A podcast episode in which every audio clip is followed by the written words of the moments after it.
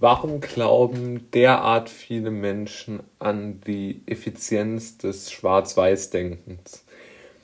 Mit dieser Frage beschäftige ich mich sehr, sehr viel und ich denke sehr viel darüber nach, warum die Menschen sagen, entweder ist etwas 100% richtig oder 100% falsch. Eine einfache Antwort darauf ist sicherlich, weil es ein der einzige Gedankengang ist, der dem menschlichen Gehirn so vorschwebt, ja. Es ist nämlich sehr, sehr einfach, damit umzugehen, wenn man eine klare Antwort meint zu wissen.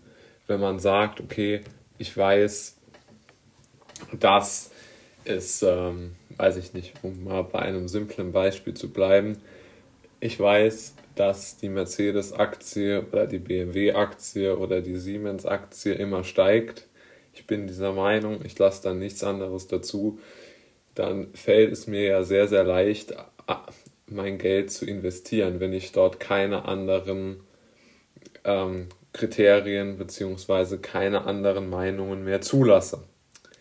Auf der anderen Seite wiederum könnte man ja genauso gut ähm, zu der Meinung kommen, fallen alle auf jeden Fall. Und aus diesem Grund kann ich natürlich mich sehr leicht gegen etwas entscheiden.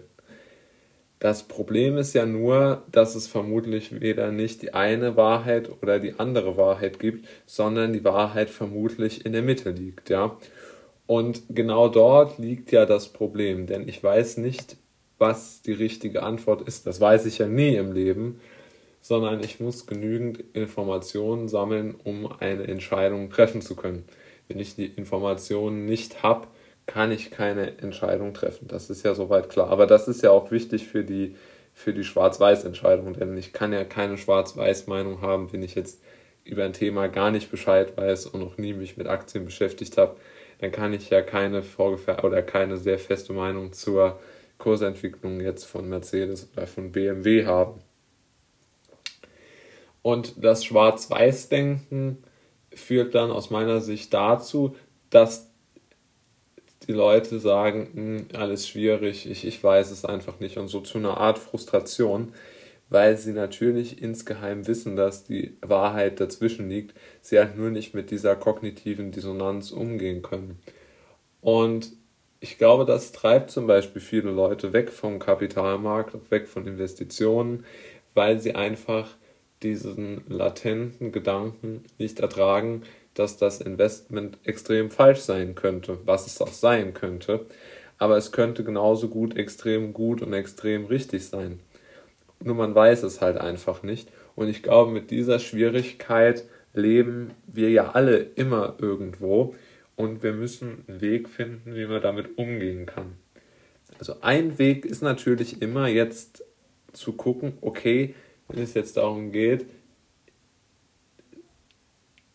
negative Einflüsse auf mich selbst zu laden, dann habe ich natürlich schon noch irgendwo die Möglichkeit zu sagen, ich begrenze meinen Verlust.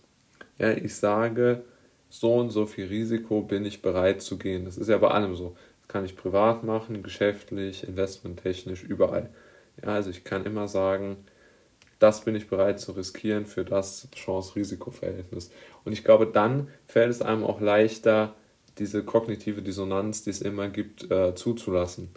Weil wenn ich jetzt sage, ich, ich finde alles, ich finde nur, wenn ich jetzt der vorgefertigten Meinung bin, ich, ähm, ich sehe nur alles schwarz, also es wird auf jeden Fall fallen, dann werde ich auch immer Argumente dafür finden. Und umgekehrt werde ich natürlich auch immer Argumente dafür finden, dass es immer steigt. Ja?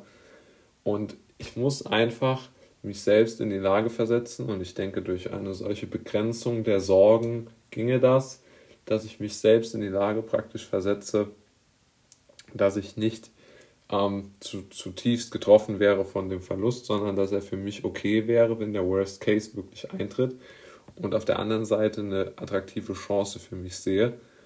Und dann kann ich das abwägen. Und weil wenn der, wenn der Worst Case so schwer wiegt, dann wird der immer über äh, gewinnen.